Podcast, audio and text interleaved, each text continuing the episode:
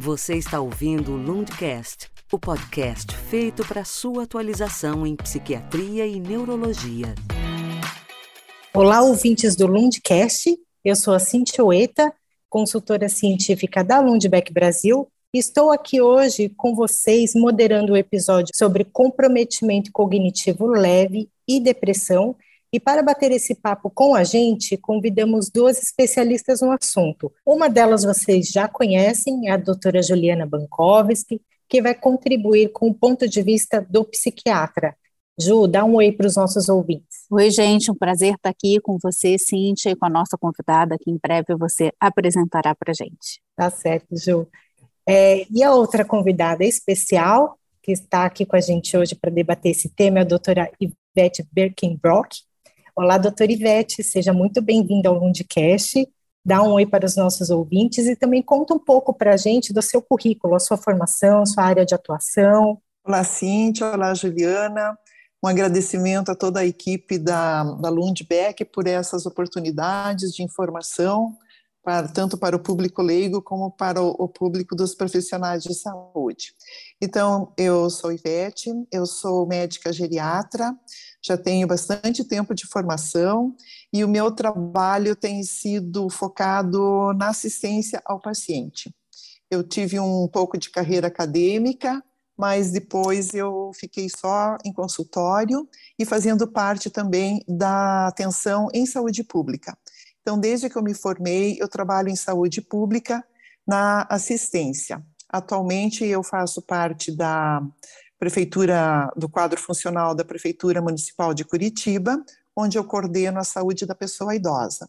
Por muito tempo, na saúde pública aqui de Curitiba, eu tive um ambulatório de demência, onde também foi muito, muito proveitoso, porque foi onde eu tive um contato muito grande com essa essa doença que tá, está cada vez mais prevalente no nosso meio e principalmente que afeta a, as pessoas idosas, né?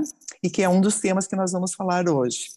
É, então, eu sou, e também atualmente estou presidente da Sociedade Brasileira de Geriatria e Gerontologia, mas a minha motivação maior sempre continua sendo a atenção ao paciente. Ah, muito bacana, obrigada, doutora Ivete. E agora, com as devidas apresentações, vamos começar esse nosso bate-papo com a primeira pergunta. É, doutora Ivete, Poderia explicar para a gente o que é a CCL, né, que é o comprometimento cognitivo leve, e como se diferencia da depressão? Então, é, a gente vai começar falando é, sobre saúde, né? Então, o que, que é um declínio cognitivo normal? Como que nós envelhecemos, o nosso, nossa cognição envelhece. Então, é normal que uma pessoa idosa ela tenha maior lembrança para fatos remotos que tragam maior apelo emocional, por exemplo, lembrar, lembrar do dia do casamento, é, as pessoas que estavam, como estava o clima no dia que nasceu um filho ou um neto. Então, assim, essas lembranças que, que são mais significativas, elas são as mais difíceis de ser esquecidas. É, as outras a gente vai deletando, né? É normal também que as pessoas idosas re, é, façam repetição da mesma história para a mesma pessoa, mas em diferentes contextos. Contam quando estão numa festa, depois encontram em, em outro lugar e conta a mesma coisa porque está em outra situação. Também é normal.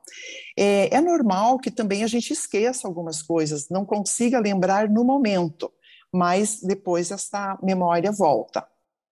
A gente reduz um pouco a velocidade do, do processamento cognitivo, é, tem uma dificuldade de prestar atenção é, de focar, né, como fala.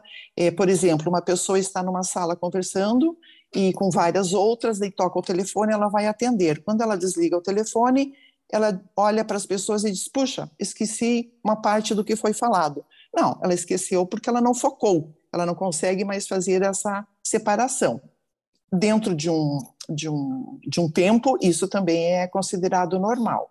E às vezes também perde um pouco a, a inibição, tem uma dificuldade de inibir respostas, ela dá respostas prontas, mas nem sempre as adequadas. Tudo faz parte. O que, que não faz parte do envelhecimento normal em questão cognitiva? É essa pessoa idosa, numa consulta, apresentar dificuldades de linguagem, não conseguir se comunicar. É, relatar que ela tem dificuldades em tarefas que requerem apenas um aprendizado motor, como, por exemplo, jogar baralho, a menos que ela tenha alguma, alguma limitação.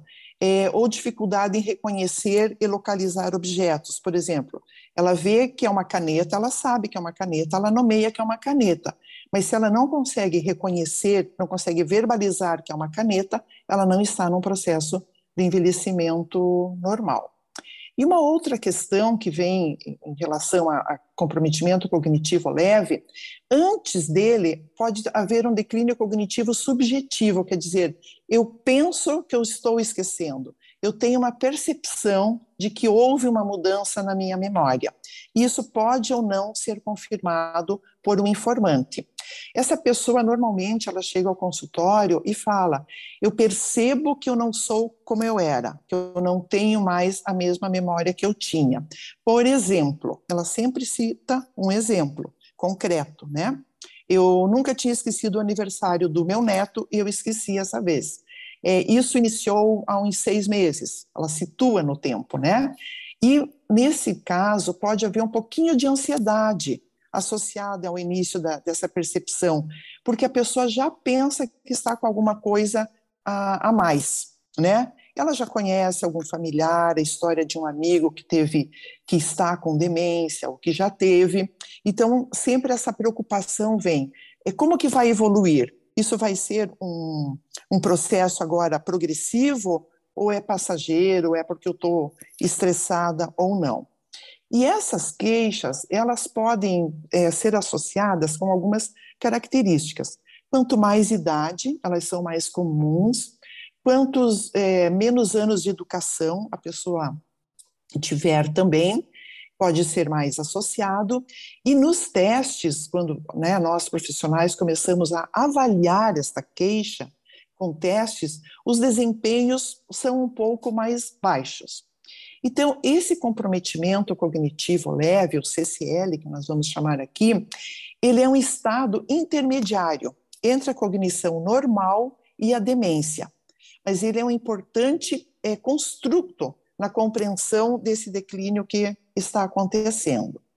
Uma outra pista de que esse declínio não é assim ainda tão importante é que esse paciente geralmente vai à consulta sozinho.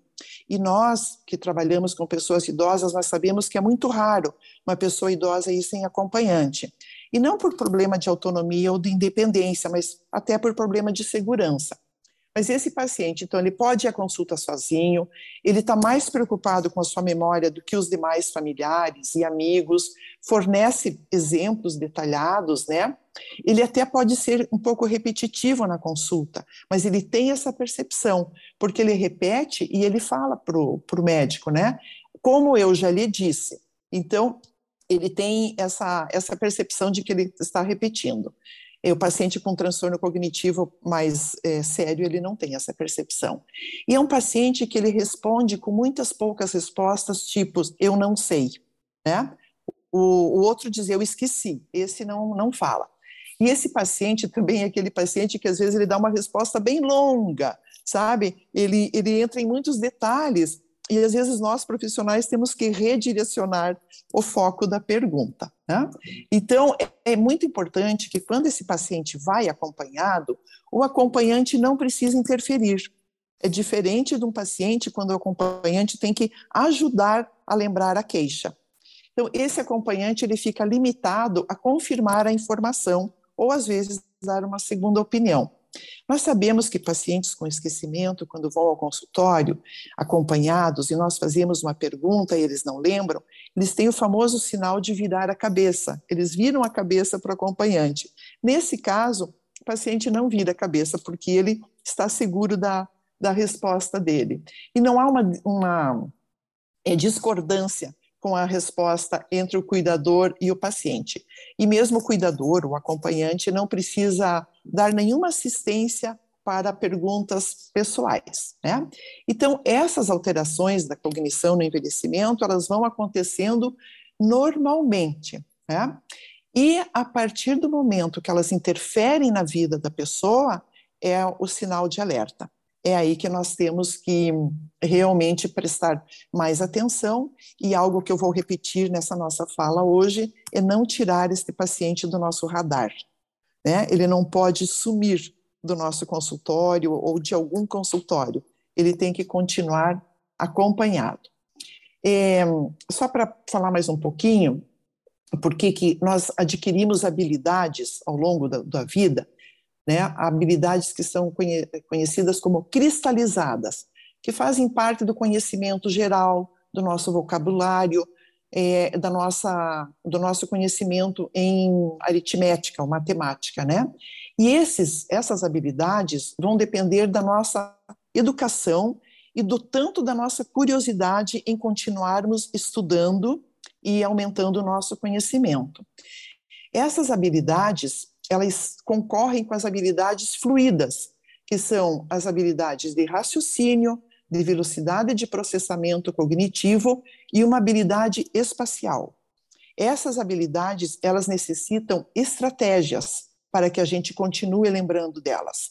E elas são dependentes aí de fatores genéticos, de algum dano neurológico, como um, um, um AVC, um trauma, e do próprio envelhecimento biológico. Então, é mais é importante que a gente conheça isso, porque essas habilidades elas podem ir se perdendo com, com o tempo. E por isso que a questão da educação é sempre tão falada como um fator protetor para que a pessoa mantenha um, um, um, uma cognição melhor por mais tempo ao longo do envelhecimento, porque é essa curiosidade, o cérebro precisa, né, de informação, ele tem essa capacidade de adquirir cada vez mais informação. É, o comprometimento cognitivo leve, então, ele é o, é o fator mais predominante e é o melhor preditor de futura demência, incluindo a doença de Alzheimer. É, como nós falamos, é uma perda isolada e progressiva na, nessa cognição que é apresentada como queixa no consultório, é, na, na, primeira consulta da queixa de memória.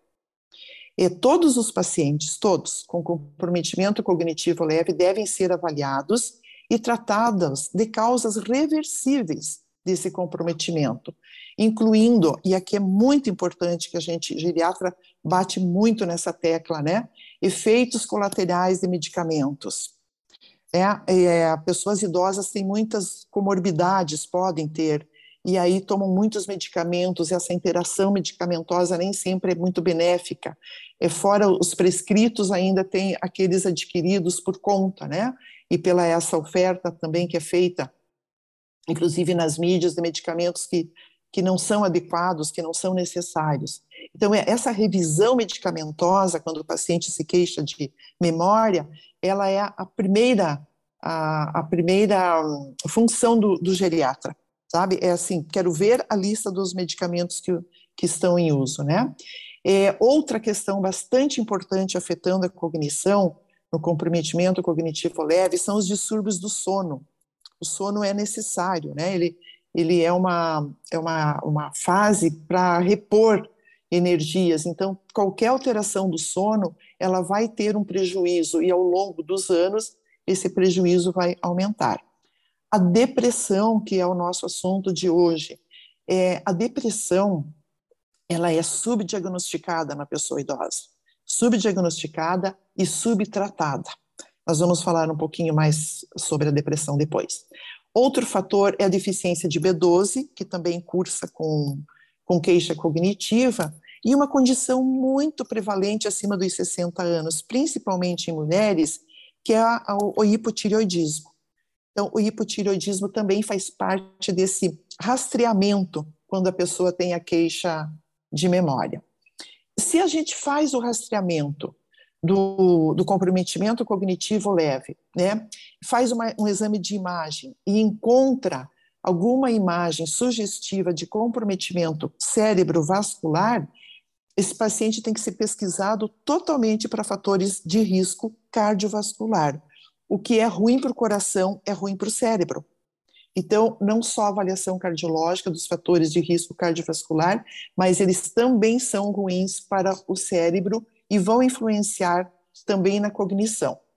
essa avaliação dos fatores de risco é, cardiovasculares e cerebrovasculares, ele não vai reduzir os eventos cerebrovasculares para demência, mas ele vai reduzir sim os, os eventos cardiovasculares.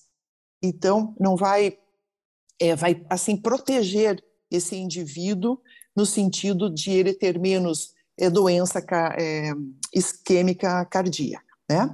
Mas, consequentemente, também vai diminuir as, as doenças isquêmicas cerebrais e, a, e as outras. Eu tenho uma pergunta antes de você continuar, Ivete. Fale. A gente, logo no início, quando você estava descrevendo o que, que seria né, um processo de envelhecimento é, normal, uhum. né, assim, o que, que é considerado. Eu lembro de uma vez que eu ouvi numa aula uma fala que me marcou muito, isso ainda na minha formação médica ainda, que dizia que você esquecer, demorar para resgatar aquela memória, mas resgatar normal. É, um, é, uma demora do resgate, né, daquela informação. Uhum. Mas você esquecer e não conseguir resgatar, aí é algo que chama atenção. É. Mas pensando nessa dinâmica do que a gente, do, do nosso tema principal hoje aqui, que é a depressão, uhum. e esse, nesse paciente que talvez tenha, talvez não, um comprometimento cognitivo leve ou uhum. o início de um processo demencial, a gente entender, a gente estava até brincando aqui antes do episódio começar, uhum. a quem pertence esse paciente? É um paciente,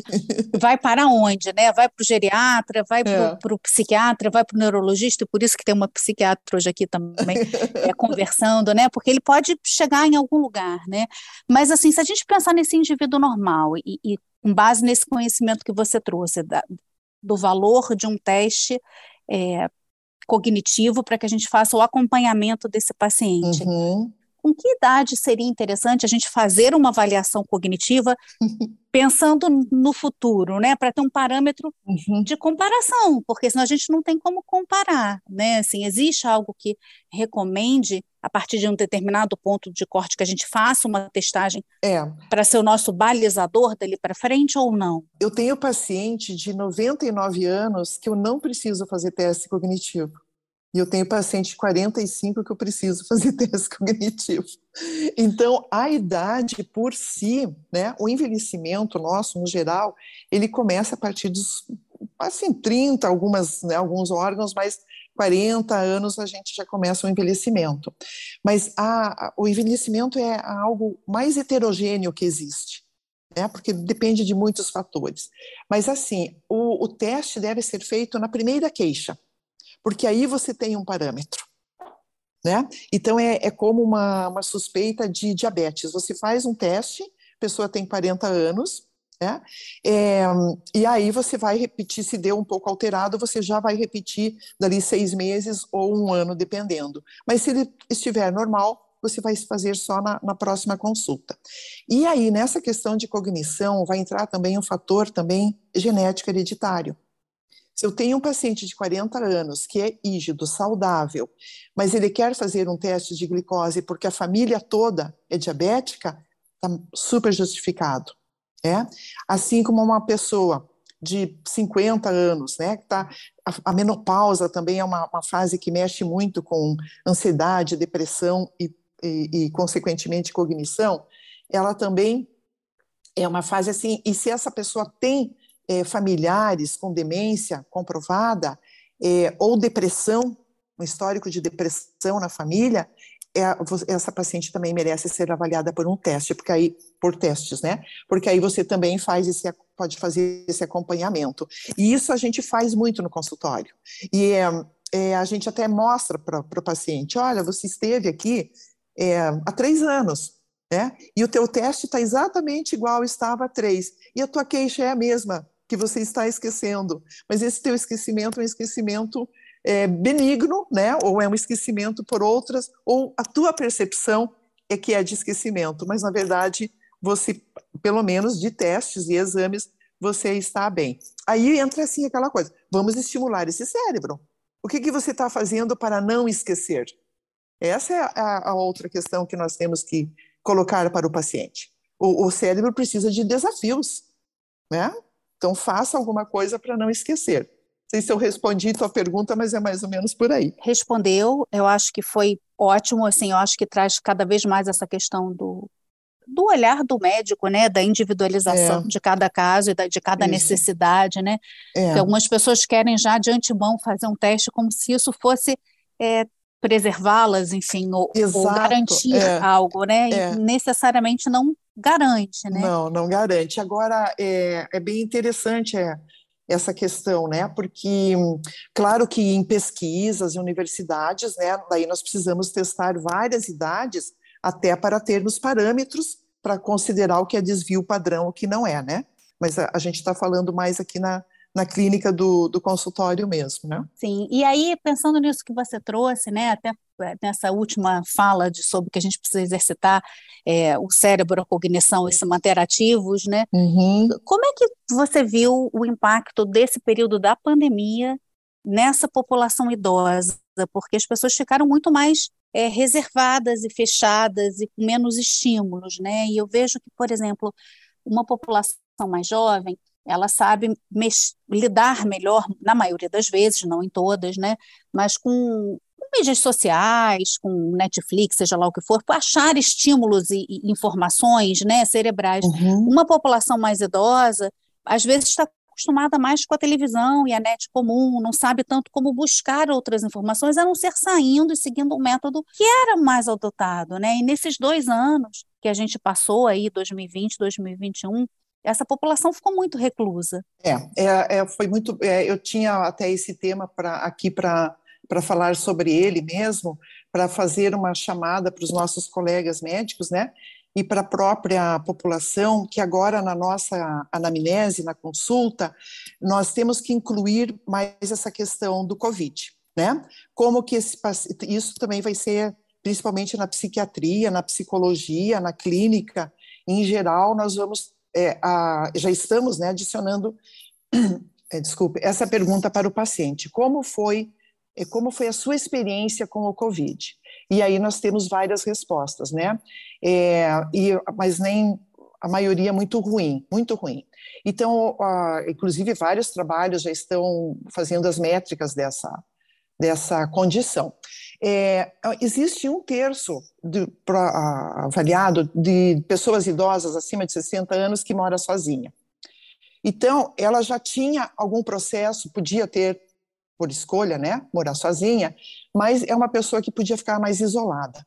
A pandemia não isolou, ela fechou, ela cercou essa pessoa. E quem tinha uma atividade eh, que era independente, eh, foi pior ainda, porque ela saía para ir ao seu culto religioso, ao seu jogo de bingo com as amigas, a fisioterapia, a fonoaudiologia, ela ia visitar os netos, até buscar netos em, em escola, tudo isso, e de repente ela se viu é, isolada em casa, é, quando ainda tem o cônjuge, eram os dois, né? Mas às vezes viúvos morando sozinhos e aquele, aquele, aquele, aquele preconceito que não podia nem ver ninguém mais idoso na, na rua, né? Então teve um, eu sei, foi tudo por proteção e eu tenho certeza que, que foi bom, né? Nesse sentido. Mas é realmente os outros danos a gente está colhendo agora.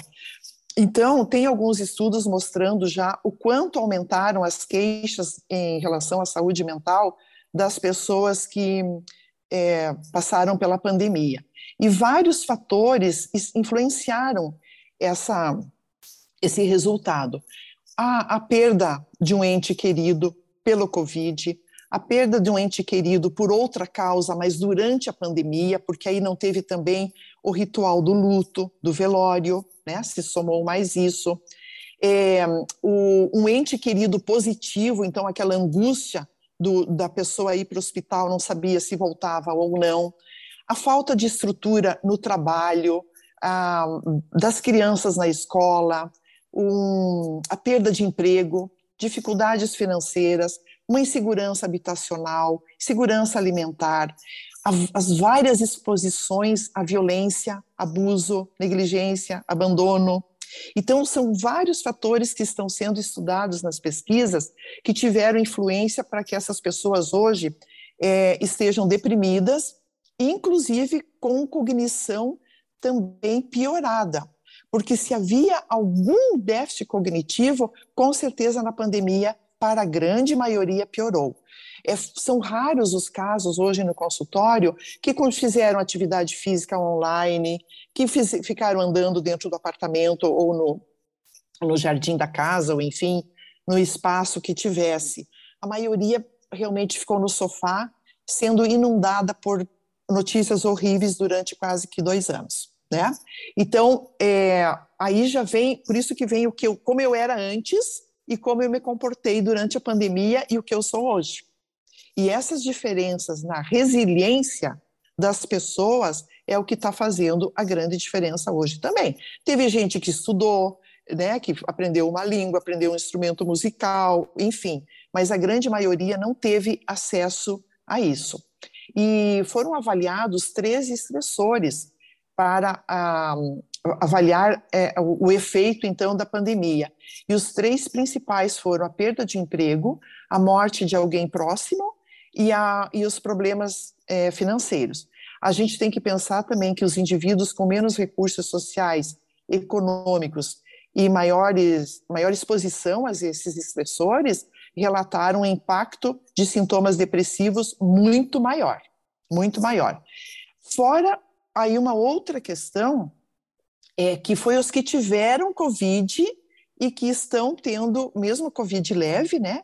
Que estão tendo problemas de cognição, de embotamento cerebral por conta do Covid leve.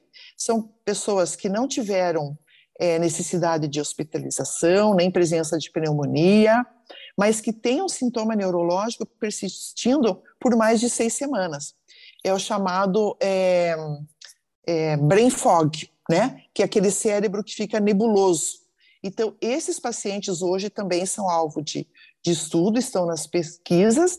Por quê? Qual a maior comorbidade desses pacientes? Depressão e ansiedade. 42% deles apresentando depressão e ansiedade. E por que que isso aconteceu, né? Por que que esse cérebro foi tão invadido? invadido?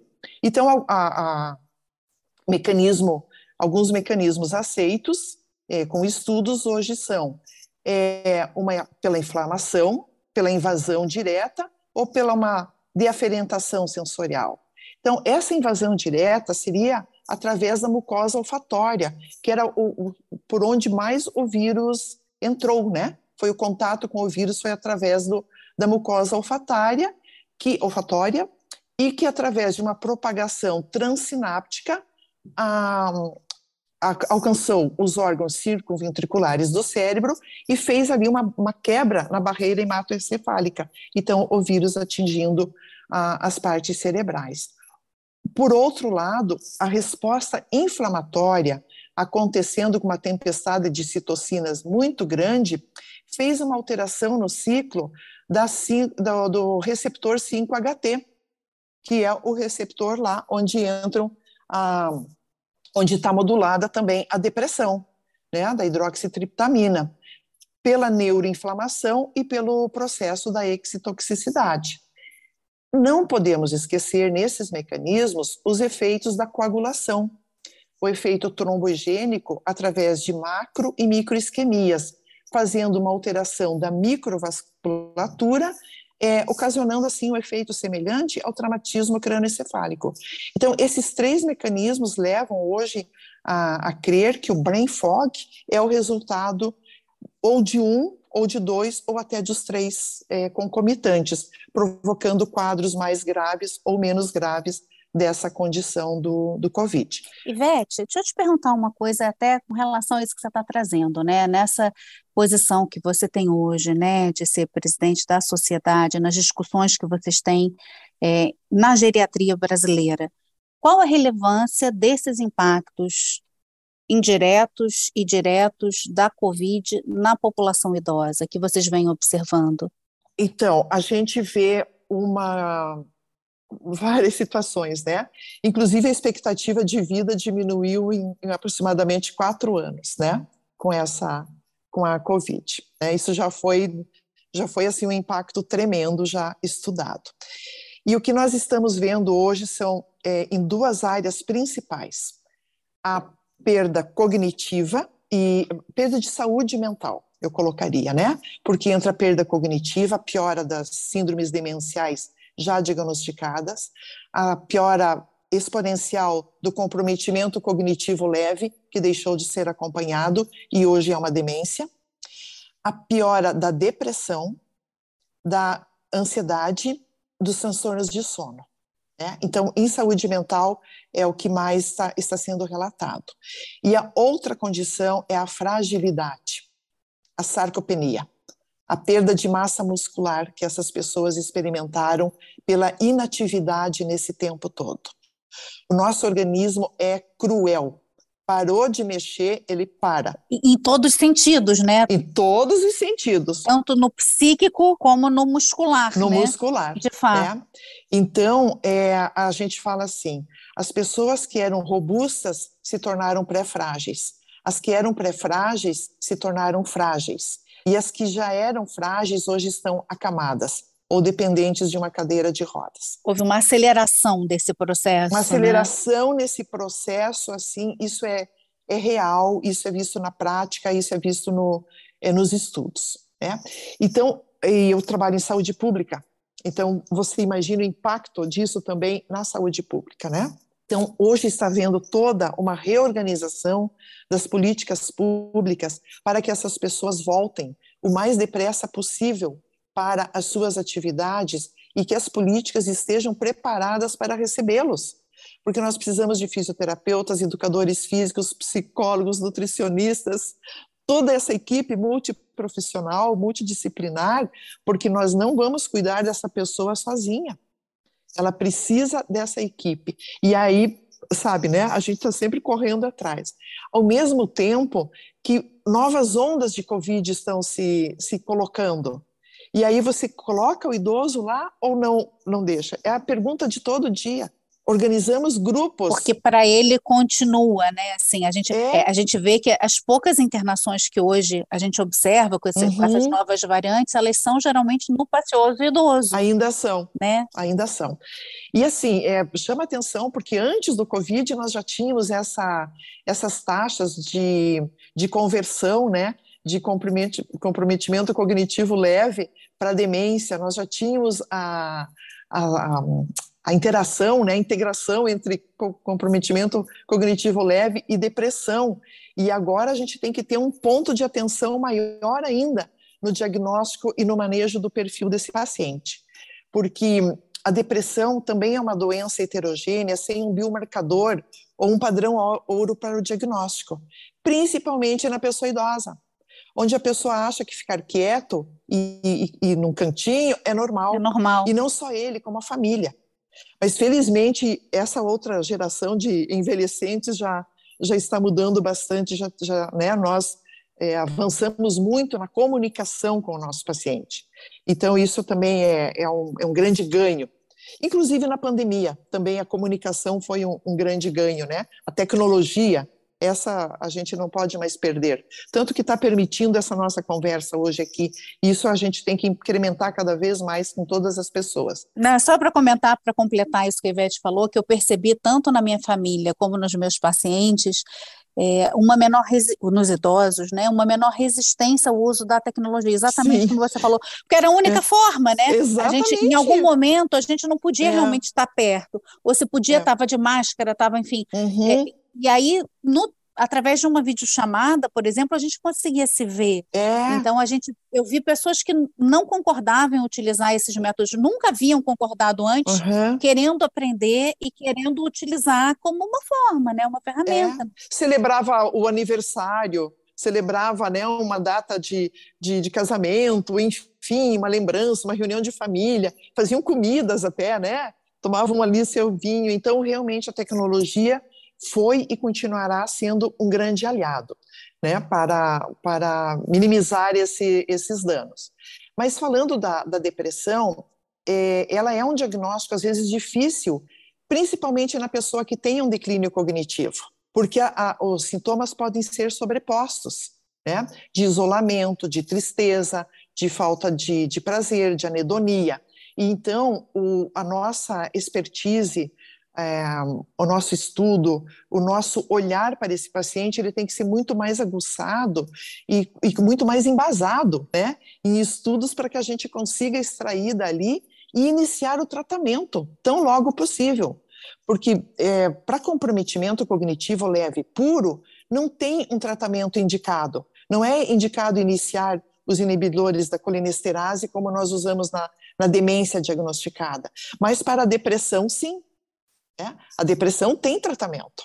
Então, esse diagnóstico tem que ser mais apurado para que nós possamos tratar a depressão. E aí sim, tratada a depressão, se o comprometimento cognitivo leve permanece ou aumentou, nós vamos é, inferir que, então, associado à depressão, tinha um transtorno cognitivo leve que está progredindo para uma síndrome demencial. O que pode ser desafiador em alguns momentos, né? Mas Porque também é, pode ser uma é, resposta inadequada pode. ao tratamento antidepressivo. Talvez também. a gente precise ajustar o antidepressivo, enfim. É. é. é daquelas situações de área de cinza, né, que a gente se depara, é. mas é um ótimo ponto, né? Assim, a gente tem que tratar os sintomas tem, depressivos tem independentemente é. de estarem ou não associados a, a um CCL. Né? e você colocou uma situação muito, né, que, que que, tem que ser colocada, que é, é ver se esse tratamento está sendo realmente eficaz nesse paciente. Né? Ele não está melhorando por quê? Né? A dose não está adequada, não é o antidepressivo adequado para ele, né? Ou interações medicamentosas, como você muito bem colocou aqui antes, né? Exatamente, exatamente, né? Outros fatores, né? Que, que possam estar contribuindo. Mas eu vou te dizer que é uma das situações mais desafiadoras no consultório é o paciente com transtorno cognitivo leve e sintomas depressivos ou de ansiedade ou de angústia que também mascaram muito essa essa questão, né? É muito comum, né, uma apresentação da depressão mais do tipo apatia, né, uma falta de interesse e prazer com ansiedade, não necessariamente tristeza. Sim. Né, mas é. uma falta de interesse pelas coisas, uma anedonia, Isso. né, e uma é. certa apatia e ao mesmo tempo a sensação de ansiedade, de desconforto somático mesmo, né? Sim, porque, porque assim, né, a, a sociedade exige pessoas aptas, pessoas, entre aspas, normais, né? E aí, se eu não me enquadro nisso, se, é, e todo mundo é obrigado a ser feliz, né? Então, se eu não me enquadro num desses é, aspectos, eu, eu me sinto pior ainda. Né? E aí precisa realmente ajuda de, de vários profissionais né, da área da, da saúde mental. Então, é, eu acho assim que nós temos que desenvolver estratégias apropriadas de rastreamento para depressão e sintomas depressivos também nos pacientes com algum declínio cognitivo. E saber o que, que veio antes, né? porque aí você também tem uma porta de entrada para fazer uma linha de, de raciocínio. Isso também é importante. Nas pessoas mais idosas também, eu acho que a gente tem que deixar claro que aquela pessoa que sempre foi deprimido, e hoje nós temos os idosos que estão aí tratando depressão há 40, 50 anos, né? E, e, eu sempre digo que que bom que essa a biotecnologia proporcionou também que esses pacientes fossem produtivos ao longo dessa vida, né? Apesar de ter uma doença crônica como a depressão e tão, às vezes, invalidativa. Mas é, esse paciente, ele vai ter uma abordagem diferente do paciente que está com 70 anos e está apresentando o primeiro episódio depressivo. Esse paciente chama mais a atenção no sentido que estamos falando hoje, para um risco de um comprometimento cognitivo leve evoluir para a demência, do que aquele paciente que já vem com uma depressão ao longo aí do tempo. Se adequadamente tratada a depressão ao longo do tempo, né? Porque a gente sabe também que quadros não adequadamente tratados tendem a evoluir mais precocemente um, de depressão, né? Mais precocemente para um quadro é. demencial. Então, esse é um ponto muito importante de ser investigado, porque às vezes a pessoa tem depressão e não trata, né? Sim, sim. Por isso que a, a e, e, sabe uma, algo assim bem, bem triste, é, Juliana, que eu vejo assim, que hoje eu tenho um paciente sei lá, de 65, 70 anos, que eles olham e dizem assim: eu acho que eu sempre fui deprimida. Ai, olha, isso é, é, é muito doído ouvir, porque não foi tratada. Exato. Tratou da hipertensão, tratou do diabetes, mas não tratou da depressão. E às vezes vai demenciar mais cedo, Exato. porque não tratou da depressão tratou, ao longo da vida. Porque não tratou a depressão, é. Então, eu, eu sempre coloco isso na, nas minhas falas, né? a questão da acessibilidade. né? Você tem, você, nós hoje temos condições de fazer diagnósticos brilhantes, nós temos imagens que podem nos dizer tudo, né? É, mas o acesso a essas ferramentas, quem tem o acesso? Porque se você tem o acesso a essas ferramentas, é, e, e, uma ferramenta pode ser um profissional capacitado, uhum. que é a melhor ferramenta. Sem dúvida. Melhor ferramenta, eu não preciso de um, de um PET scan de última geração para fazer o diagnóstico da depressão. De forma né? alguma, né? Ele é clínico. É. Né? Ele é clínico, ele é clínico. Então, eu acho assim que a, a capacitação do profissional, a mídia mostrando para a família que preste atenção nesses sintomas, a gente está fazendo um trabalho conjunto bem bem interessante e que pode dar bons resultados, sim, né? E Juliana, qual é a implicação de não considerar o diagnóstico de CCL em um paciente idoso é, que esteja iniciando um quadro demencial ou até mesmo que se apresenta, entre aspas, apenas com depressão? É, tem muito a ver com o que a gente está discutindo até agora aqui, né? Eu acho que é um ponto importante, Cíntia, que a Ivete trouxe para a gente, é a gente nunca dizer que é apenas, entre aspas, eu sei que você falou dessa forma, né, é, depressão, porque a gente tem que olhar o paciente como um todo, porque ele pode ser, de fato, um paciente que tem transtorno depressivo recorrente ao longo da vida e que está fazendo um episódio depressivo apenas, entre aspas, e que aquele episódio está transcorrendo com alterações cognitivas e, uma vez tratado, ele vai voltar para o seu nível de funcionamento prévio ao episódio, ou não, né, assim, esse, esse essa junção de sintomas cognitivos e sintomas depressivos pode significar o início de um quadro clínico, que é o CCL, que pode ou não evoluir para demência, como a Ivete falou. Então, assim, olhar para esse paciente como um todo e ver possíveis transtornos clínicos, outros que estejam descompensados ou começando que possam justificar aquela doença, né? É, fazer um tratamento adequado, satisfatório da depressão e esse acompanhamento do paciente ao longo do tempo, coisa que a gente perdeu no período da pandemia, né? E não só nessa parte é, geriátrica e cognitiva, mas em tudo, né? Um paciente em tudo. Assim, um paciente com insuficiência renal deixou de fazer seu clearance de creatinina e não sabe mais como ele está hoje, né? Um paciente hipertenso deixou de reajustar a sua medicação, ele manteve a mesma medicação de, de, final de 19, início de 2020. Muitos não voltaram ainda para o médico, né?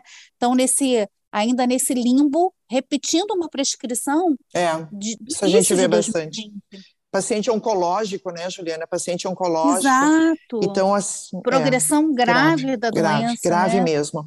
E, e, em relação à saúde mental, também queria eh, comentar um pouquinho é, de pacientes que não querem mais sair de casa.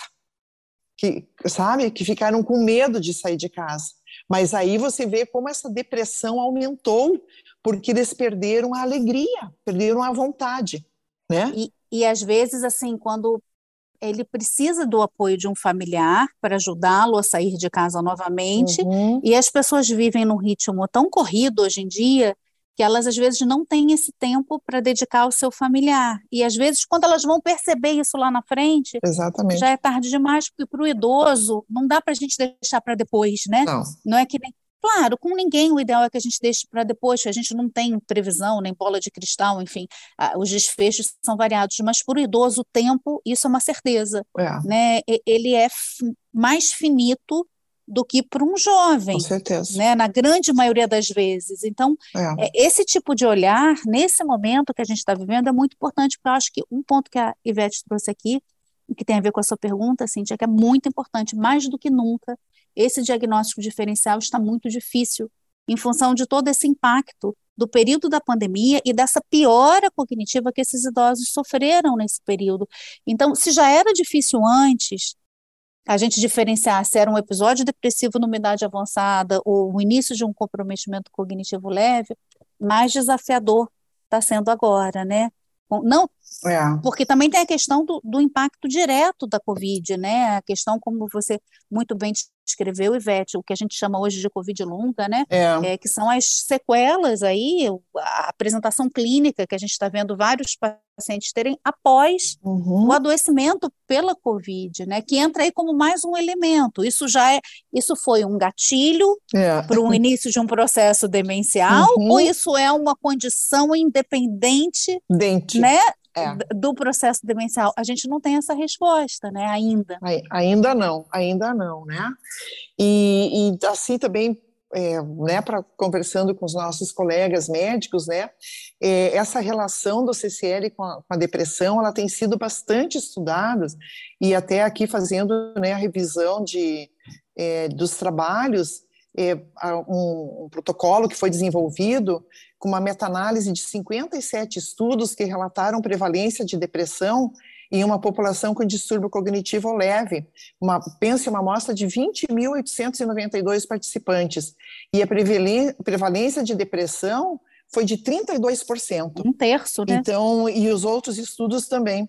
Até um estudo mostrando 39% de depressão em comprometimento cognitivo leve. Você veja como é importante a gente é, buscar, buscar esses sintomas se eles não vêm, né?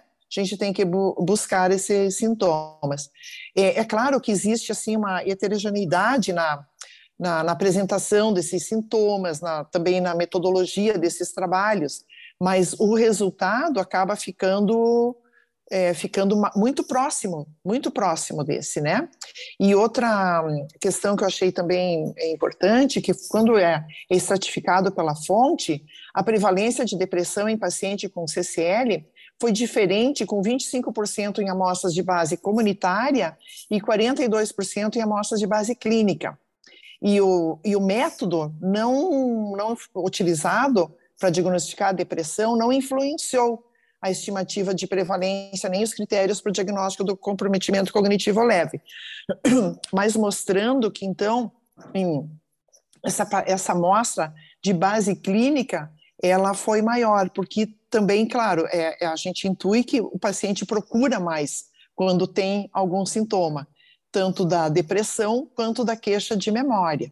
E eu acho que nós, nessa nossas duas especialidades, principalmente, onde o paciente te procura mais por depressão. E a mim por problema de memória, a gente tem uma, uma interface, uma interface perfeita perfeita para fazer esse é, eu acho que esse, tanto esse diagnóstico muito bom acho que tanto assim eu acho que essa é uma mensagem aqui para quem está ouvindo a gente que é importante seja paciente seja médico é. se você nota uma alteração de memória no idoso uma queixa se ele traz isso como uma queixa né inicial e ele vai buscar um médico a gente tem que investigar sintomas depressivos, porque a depressão pode ocorrer na ausência de tristeza. Sim, né? Ela sim, pode estar é. ali com falta de interesse e prazer e outros sintomas associados. E se eu recebo um paciente idoso com uma queixa de tristeza ou de falta de interesse e prazer, eu não posso deixar de avaliar questões de memória é. e acompanhar, porque são pacientes é. que estão ali em risco, né, é, por uma evolução ou uma comorbidade com CCL, que depois passa a ser um risco de uma evolução é. para uma demência. Para né? demência, é. E nesse, nesse quesito, eu acho muito importante nós médicos avaliarmos a funcionalidade da, da pessoa. Sabe? A, a idade é um fator de risco? É. É óbvio que quanto mais idosos, menos massa muscular, mais chance de sarcopenia, é, de comorbidades, né? Mas a funcionalidade é que vai ser esse divisor de águas na maioria das vezes né? Porque mesmo o paciente deprimido, ele pode dar conta da sua vida, mas um paciente com transtorno cognitivo de leve para moderado, ele já não consegue dar conta da vida, embora ele possa esconder esses, essas diferenças ainda no começo. Mas se ele tiver é, acompanhamento de família, de amigos, essas dificuldades vão ser percebidas. Me, e o mesmo ocorre com a depressão. Aquele amigo que não quer mais sair, aquele amigo que perdeu o interesse pelo, pelo jantar da quinta-feira ou pelo encontro, né? Então, é, eu sempre acho assim que essa rede social, ela é uma, uma boa informante, a rede social que eu digo... De relações é, interpessoais, é. Presente, de relações interpessoais, né? ela é uma ela é uma rede de informação muito valiosa. Nós na geriatria usamos muito essa essa rede de apoio e de informação e todas as especialidades devem também, é, não quebrando a autonomia da paciente e nem duvidando do que ela está nos contando, mas algumas informações precisam ser checadas. Se a pessoa se ausenta, né? Assim, se ela costuma Exatamente. ligar sempre, fazer contato, de é. repente some, o que está acontecendo ali? Some, né? é. Pode ser um quadro de apatia, né? É, exatamente. É. É, eu digo E pra... pode ser o início de um, de um transtorno neurocognitivo, é. né? A gente agora em psiquiatria é. chama mais de transtornos neurocognitivos, né? Depois do DSM-5 do neurocognitivos. A, a, gente acaba com o vício da demência, porque enfim a gente aprendeu assim dessa forma, né? É. Mas é, é interessante entender isso, é interessante entender também as diferentes formas de apresentação das alterações de memória, né? Sim. É, é. E outra, e, a, e, falando nessa questão, que eu também gostaria de falar, alguns estudos já estão falando em comprometimento comportamental leve, e não só cognitivo leve. Então, são alterações de comportamento detectadas, as, na maioria das vezes, pela família, né? Ele não era uma pessoa assim tão irritada, ele não era tão agitado, ele não era agressivo, ele não era nervoso, né? Ou às vezes o próprio paciente falando, alguma coisa está acontecendo comigo. Eu estou assim explodindo por qualquer coisa. Eu não estou estressado, eu me sinto angustiado.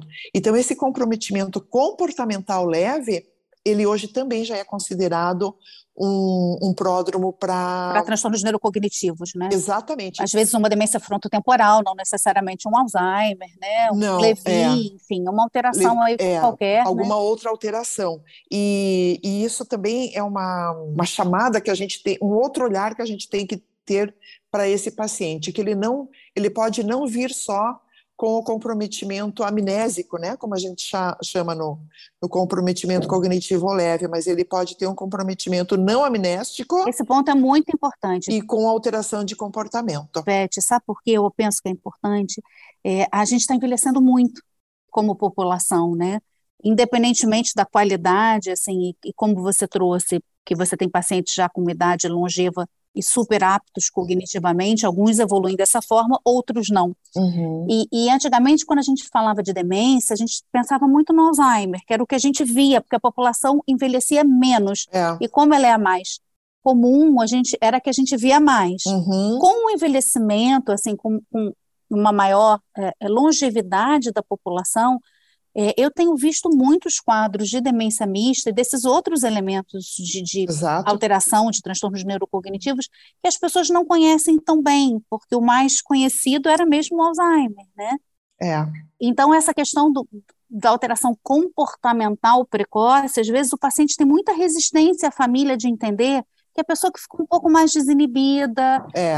aquele idoso que, é, enfim, enviuvou e de repente começou a namorar uma moça muito novinha, isso não, nunca foi do feitio dele. É. É, algumas alterações comportamentais que socialmente as pessoas acham que podem ser normais, não. elas não necessariamente é. são. O importante é a gente comparar ao comportamento do indivíduo de antes, é. né? É. Então, é, esse é um bom ponto. Começam a usar um linguajar que nunca usaram, com palavrões. Exato. É, um, se dirigir a pessoas de uma maneira inapropriada. Não, não, é diferente daquela pessoa que sempre foi assim. Não, esse não era assim, Exato. assim, né? Ele tinha um outro, uma outra conduta, digamos, um outro jeito de ser, né? E agora ele tem essas alterações. Então é muito importante que a gente é, fale para as pessoas leigas que estão nos ouvindo, porque uma, uma, das perguntas mais frequentes quando eu dou o diagnóstico de demência para um familiar, né, é a, um filho, alguém me perguntar, mas ele tem uma demência ou ele tem doença de Alzheimer? Então, assim, demência é o nome né, de uma doença que afeta principalmente de início a memória, mas que com o passar do tempo ela vai afetando outras é, outras esferas da cognição. Outros domínios, né? Aprendizado domínios, e memória, domínios, mas é linguagem. Palavra, é, mas linguagem, função executiva, atenção complexa, né? Vai perdendo a capacidade de cuidar de si. Cognição social. É, tudo isso é uma demência. Agora, o que causa essa demência? A causa mais comum é a doença de Alzheimer, mas tem outras causas, como a, de, a demência vascular, né? Como a demência por corpos de Levy, a demência frontotemporal e outras demências que são menos comuns. Então é muito importante também que a população saiba é, qual demência o seu familiar está tendo, porque isso tem implicações, às vezes até em questão de hereditariedade, né, de tratamento, algumas alterações de comportamento não toleram alguns medicamentos em algumas demências, em outras sim. Então, embora eu digo o começo e o final sejam praticamente os mesmos para todos, mas existe um intervalo bem grande aí de, sei lá, até 18 anos hoje, né? Antes a gente falava que a média era 10 anos, hoje tem pacientes sobrevivendo 18 anos já. É bem grande para que a família possa se planejar e eu sempre digo que o planejamento tem que ser um planejamento emocional e um planejamento financeiro, porque esse cuidado ele tem que ser é distribuído entre a família, né? E, ele vai precisar de muito apoio, porque cuidar de uma paciente é, com demência não é fácil para ninguém. As famílias aqui sabem. Eu vejo que você quase sempre traz no o feminino, né, quando fala de paciente, é porque a população feminina vive mais, né, envelhece mais, então... Envelhece mais tempo. É. Tenho quase oito anos a mais que, em alguns países, mais que os homens, né? Mas é, é porque é, mas não, não é. A gente está falando mais, mas é realmente é, é, a prevalência da demência também é mais feminina porque ela envelhece mais por mais tempo, né? Tem uma longevidade maior. Exato. É, também esses fatores, eu acredito que em alguns anos isso vai ficar mais equilibrado. Modifiquem. Porque a mulher era protegida porque não se expunha a alguns fatores de risco, né? Mas hoje nós já estamos vivendo uma outra geração que está tá se expondo igual, né? Essas dicas foram muito legais, doutora Ivete. Eu tenho uma pergunta para vocês duas. Quais são as perspectivas futuras em relação ao CCL e à depressão? Vamos, vamos ter que estudar, né? muito ainda. Bastante, mas é, eu acho que Bastante, né? mais exames, né, mais testes, a ciência está aí, a pesquisa está aí para nos apontar caminhos para nós faz, conseguirmos fazer diagnósticos mais precoces, com mais a acurácia, né?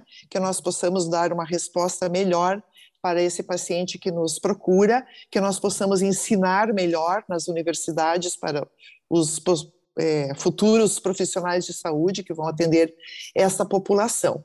Então, a questão da tecnologia é, em exames que possam é, melhorar, a nos ajudar a fazer o, o diagnóstico já estão em desenvolvimento, é, testes mesmo de rastreio, que não precise de tecnologia de imagem, por exemplo, né?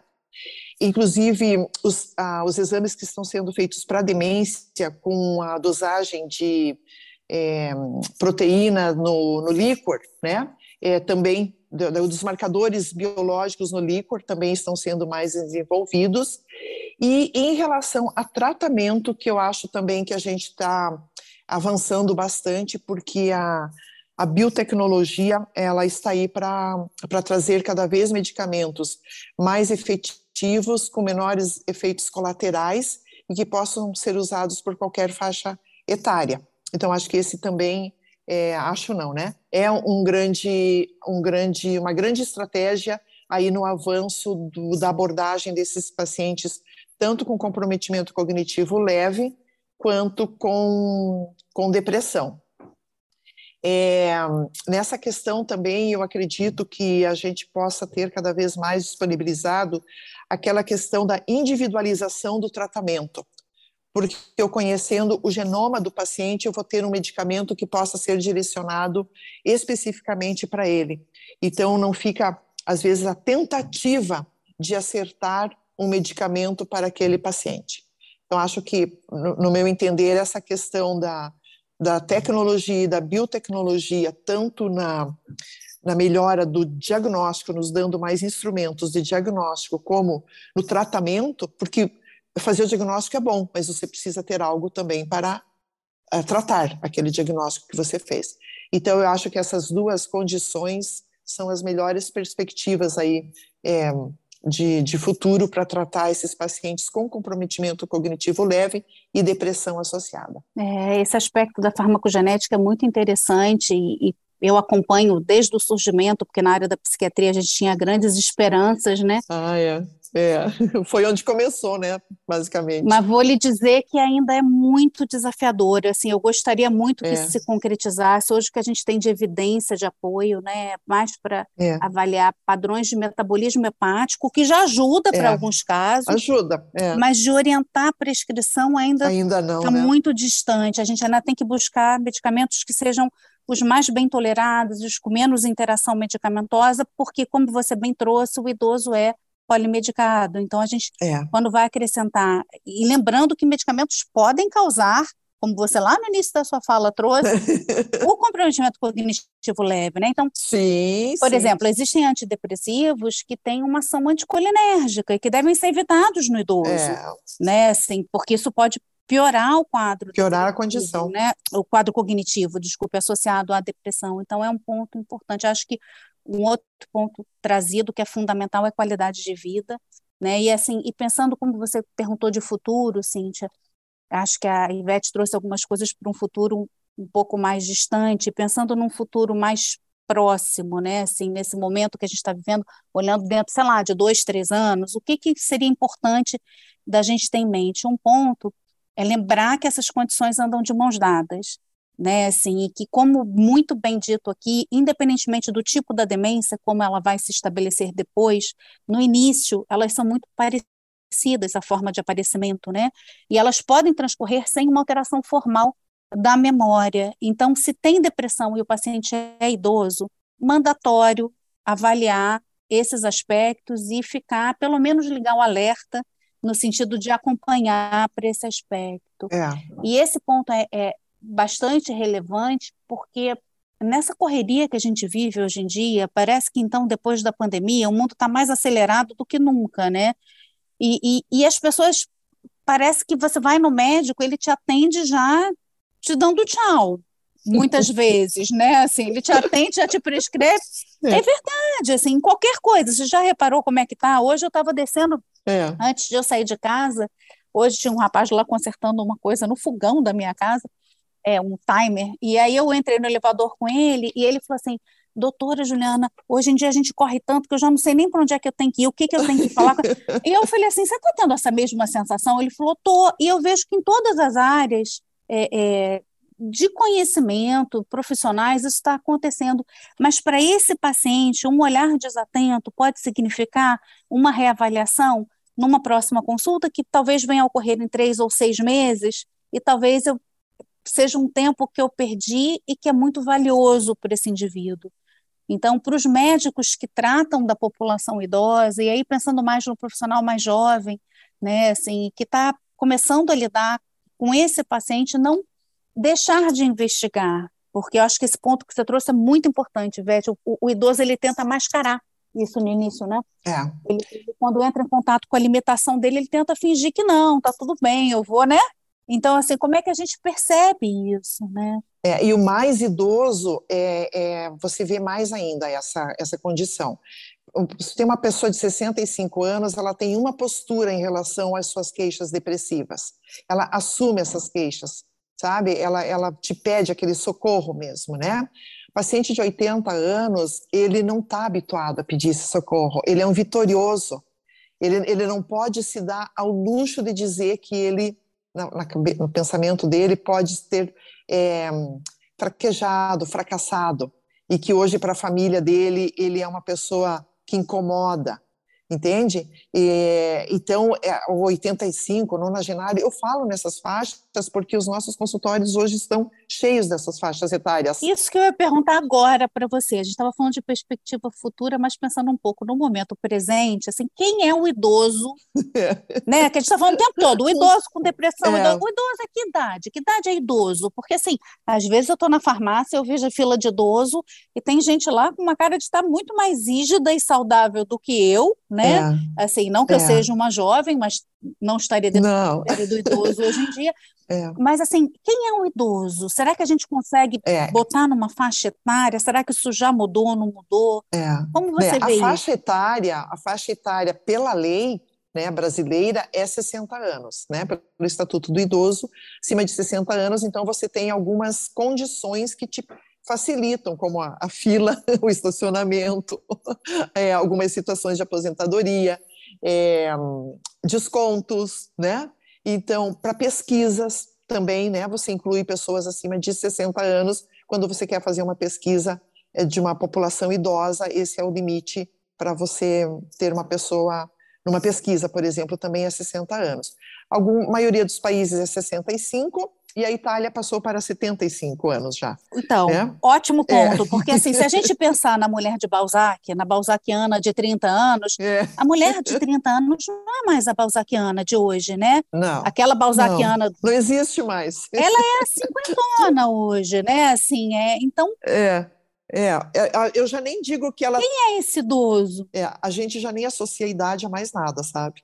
Porque aí também tá, tem uma, uma agora uma ação muito grande que a gente está fazendo contra o etarismo. Ótimo. Que é o preconceito contra as pessoas baseadas unicamente na sua idade. Tipo, você é muito velho para dirigir, você é muito velho para vestir essa roupa, você é muito velho para namorar, você é muito velha para é, sei lá, para pôr biquíni, entende essa, essa, esses estereótipos assim, né? A variação hoje é muito grande, né? Assim, é, é... é.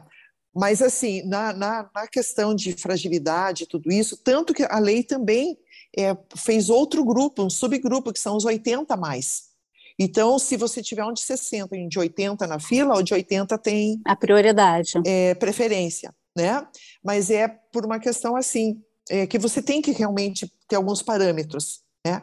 E a gente sabe, uma pessoa de 80 não tem a musculatura de uma de 60, mesmo, né?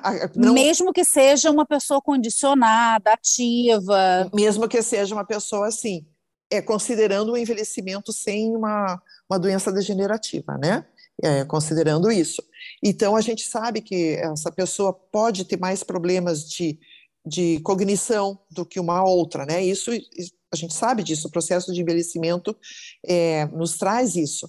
E também a questão da, da imunidade, né? A imunossenescência é, também ela, ela é, é, um, é um fator idade dependente. Não só idade dependente, mas eu não posso te dizer que uma pessoa de 100 anos ela tá, tem a mesma imunidade que um de 40. Não, não tem, ou de um de 60. Não tem, né? Embora e um outro fator assim fantástico que a gente teve na Covid foi de centenários passando assim ilesos, né? É. Surfando é. no Covid, surfando no Covid, né? Eu tive um paciente que não teve absolutamente nada. Ele só ele mora no, no interior e ele só me ligava para saber quando que ele podia ir pescar. Eu digo, é só você e o peixe vai. Perfeito. Não tem porquê.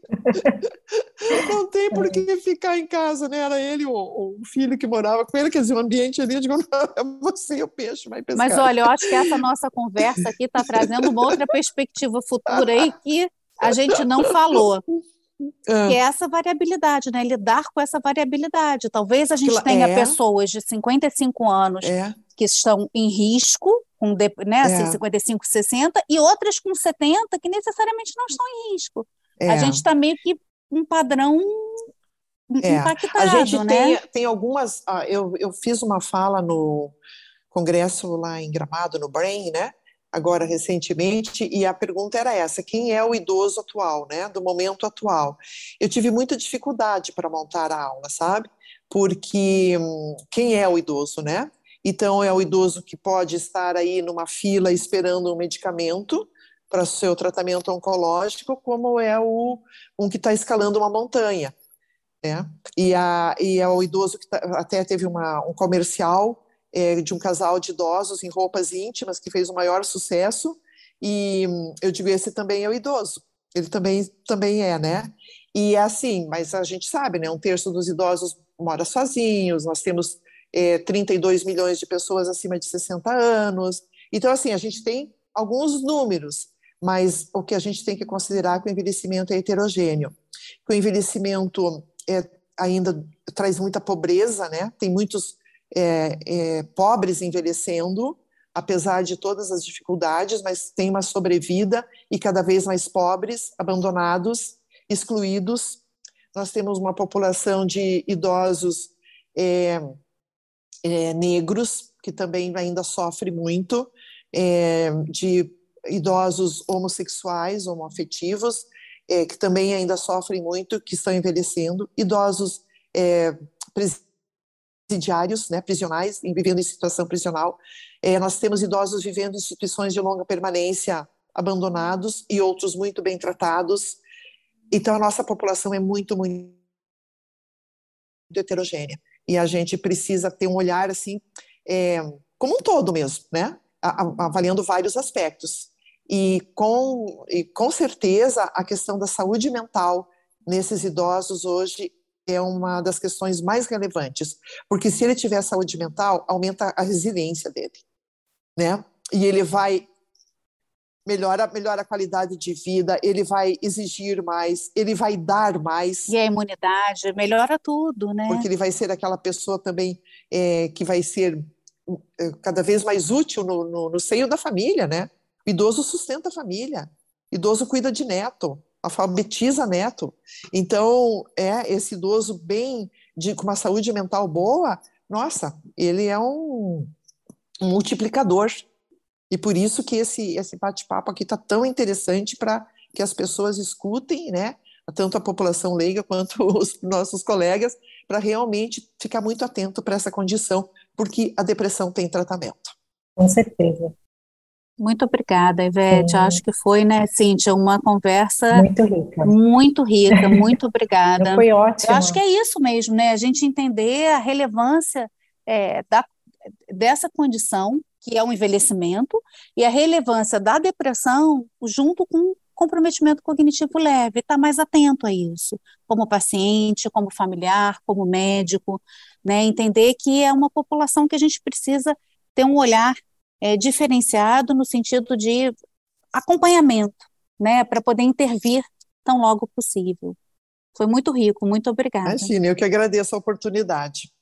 Nós estamos chegando então à nossa reta final desse episódio e como vocês já sabem, é hora do nosso quadro Sinapse, onde os convidados deixam referências de conteúdo para que os nossos ouvintes possam buscar é, um aprofundamento sobre o tema debatido.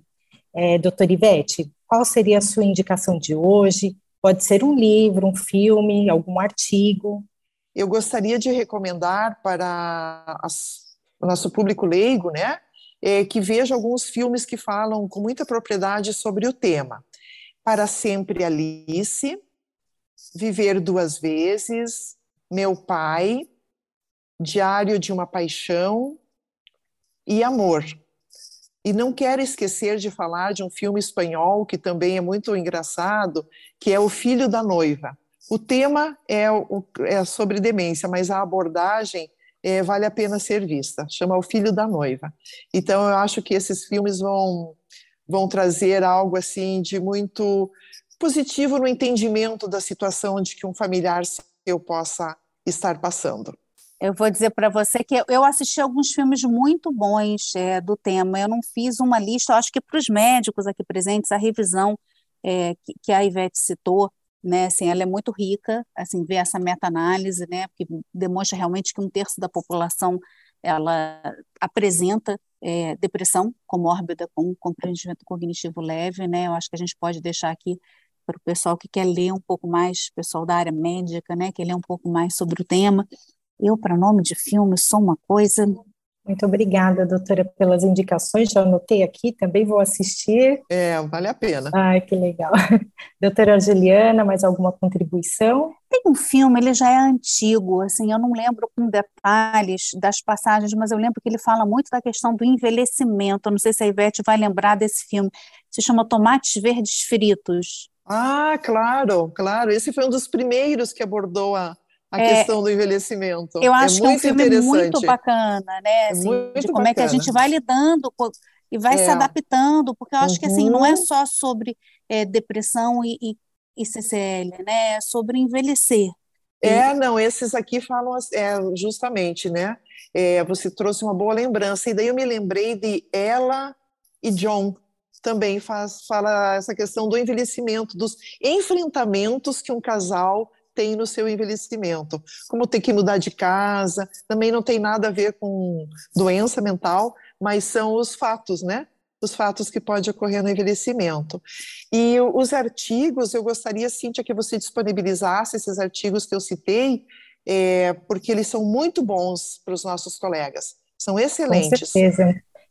Bom, queria muito agradecer às doutoras, as contribuições foram valiosíssimas. E para encerrar esse episódio, vou dar alguns recados finais com outras fontes né, para atualização médica continuada, com foco em psiquiatria e neurologia. O primeiro é a Progress in Mind Brasil, que é uma plataforma com resumos de artigos, highlights de congressos, aulas médicas, entre outros diversos conteúdos publicados semanalmente. E para ficar sabendo tudo o que acontece na Progressing Mind Brasil, participe do nosso canal no Telegram e siga nas redes sociais, no Instagram, no Facebook e pelo LinkedIn. Qualquer dúvida ou sugestão sobre este e outros episódios do Lundcast, mande um e-mail para lundcast.lundbeck.com. Na descrição deste episódio, então, ficará disponível no Spotify. É, vamos colocar todos os links para vocês terem acesso a todos os canais que eu acabei de citar e também aos artigos e vídeos, né, que tanto a doutora Ivete quanto a doutora Juliana sugeriram aqui. Eu adorei essa nossa conversa de hoje. Eu tenho certeza que vocês contribuíram bastante com a experiência de vocês. Muito obrigada. E vocês gostariam de deixar algum recado final para os nossos ouvintes? Eu gostaria, gostaria de dizer para o público leigo, né, que nada é normal da idade. Nós temos algumas condições que acontecem com mais frequência no envelhecimento, mas que não considerem algum sintoma como normal da sua idade.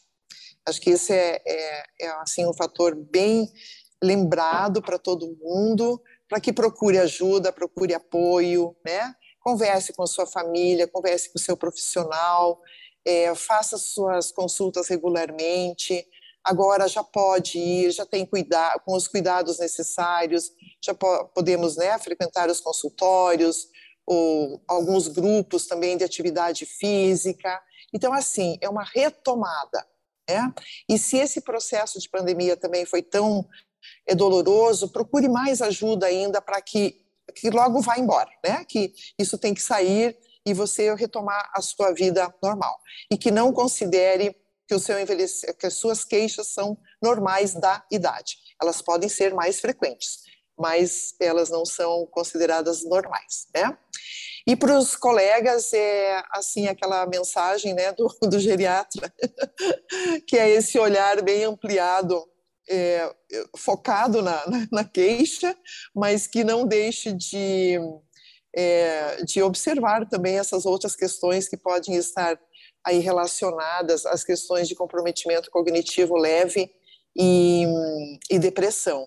E sempre um foco muito especial aí na, na interação medicamentosa, sempre ver essa, a lista do, dos medicamentos do paciente e que ele relate as condições das quais ele está está tratando. Porque nós, aqui os nossos colegas sabem que às vezes a gente pergunta para o paciente o que ele tem e ele fala que não tem nada. E a gente pergunta, ah, e que remédio está tomando? E aí vem a lista.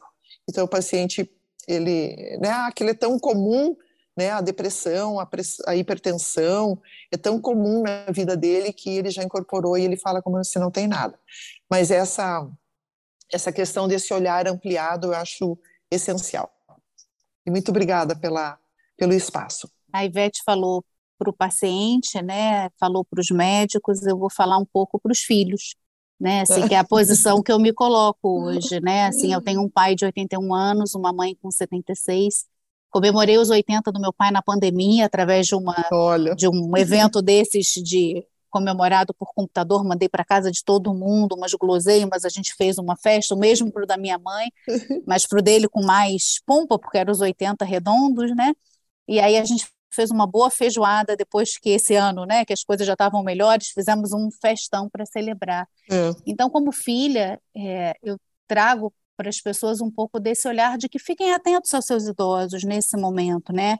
Que levem os seus, estimulem, não necessariamente levem, porque, por exemplo, no caso do meu pai e da minha mãe, nenhum dos dois é dependente, os dois têm muita autonomia, mas estimulem os idosos a irem buscar os seus médicos, com os quais eles fazem tratamento regular, porque o que eu vejo é que as pessoas estão negligenciando tal qual negligenciaram por, um, por outras questões, até por uma necessidade, né?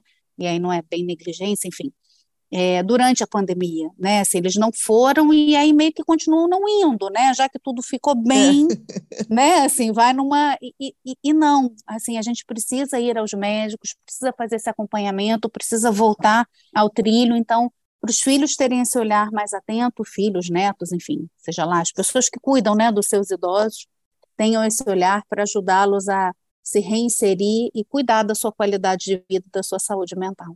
Bom, e se você gostou desse episódio, não deixe de compartilhar com seus colegas. Obrigada a todos. O Lundcast é produzido pela Lundbeck Brasil em oferecimento da Progress in Mind, o Centro de Recursos para Psiquiatria e Neurologia. Este conteúdo é destinado a profissionais de saúde habilitados a prescrever ou dispensar medicamentos.